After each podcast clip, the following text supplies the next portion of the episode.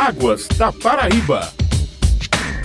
No Águas da Paraíba, um programa da Agência Executiva de Gestão das Águas, vamos conversar hoje com o gerente executivo de fiscalização da ESA, Pedro Crisóstomo Alves Freire. Ele, inclusive, vai falar sobre o processo de regularização do uso de água bruta, ou seja, a água não tratada. Bom dia, Pedro, e seja bem-vindo novamente. Bom dia, Cis Manqueira. Bom dia, ouvintes do programa Águas da Paraíba. Pedro, esse processo que foi realizado no início do mês em Capulé do Rocha, tecnicamente, qual foi o resultado dessa ação? A ESA se prende muito a um processo pedagógico onde a gente busca de uma forma mais racional atender às necessidades dos recantos da Paraíba.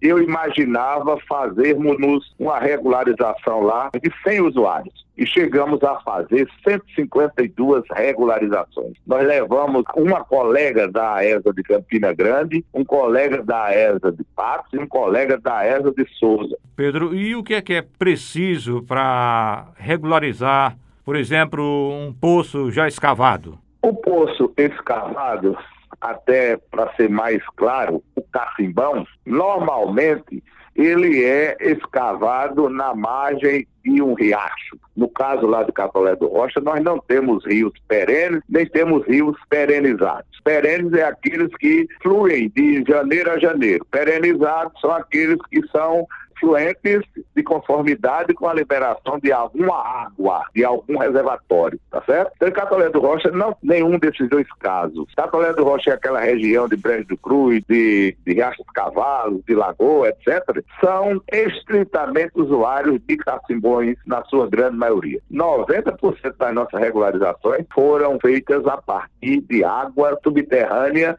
extraída por cacimbão, por poço escavado, porque normalmente esse poço tem uma profundidade máxima de 10, 12 metros. E tem uma abertura de aproximadamente 3, 4 metros de diâmetro, diferentemente daquele poço que chamam artesiano e que a gente tecnicamente chama de poço tubular, que é aquele que é perfurado, não é escavado, ele é perfurado por uma máquina. E para se ter uma regularização desse poço, primeiro, tem que ter o documento da terra onde esse cacimbão está instalado. Depois tem que ter o documento pessoal do proprietário dessa terra onde o cacimbão está instalado. E depois você tem que ter um memorial técnico técnico, falando da profundidade do do diâmetro do poço, a vazão estática, a vazão dinâmica. Esse memorial técnico, por uma questão de facilitação do trabalho e do atendimento aos usuários na oportunidade, a gente disponibiliza esse formulário. Inclusive, ele é preenchido pelo interessado e um dos nossos técnicos para exatamente não surgir nenhuma discrepância daquilo que ele está dizendo com aquilo que o nosso técnico está calculando. Além desse memorial, memorial técnico, também existe uma declaração onde o usuário, onde o interessado, declara e assina que aquelas informações são corretas. Essa declaração também é concedida por nós e também preenchida por um técnico nosso, ou quem sabe até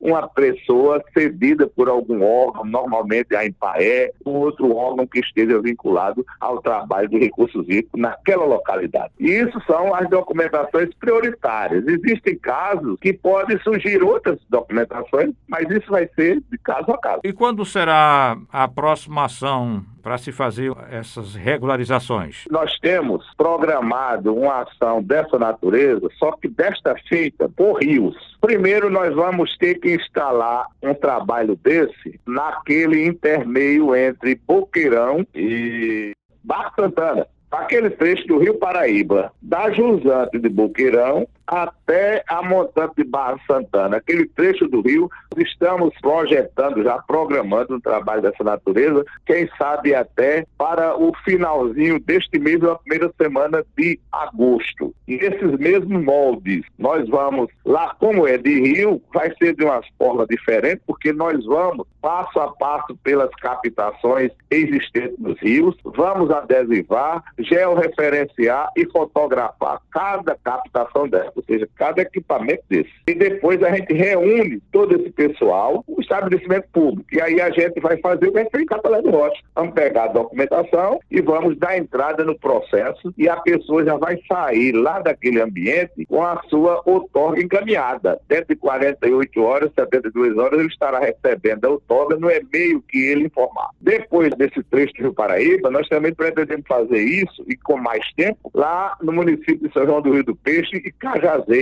no trecho entre São, o açude São Gonçalo e o açude Engenheira Vidos, que é um trecho do Rio Piranha, por onde está passando a água do São Francisco e que é um trecho estadual. Isso é também uma programação para setembro, porque é o pico dos irrigantes das irrigações naquela região a partir do mês de setembro. Essa regularização também é bastante importante, inclusive para se conseguir aquela tarifa verde e uma empresa geradora de energia elétrica, não é isso? Desde o ano passado, o ano até passado, talvez engano, 2020, que a Energisa, no caso da Paraíba, ela só está renovando a tarifa verde, é um desconto que a pessoa recebe pelo uso da energia nas irrigações. Então, a energia só está concedendo a renovação desse cadastro para continuar com a tarifa verde para quem tiver outorga. E por isso que a gente tem esse cuidado de ajudar aqueles que estão precisando para que não tenham eles maiores dificuldades financeiras de deslocamento para requerer essa outorga. E esse trabalho que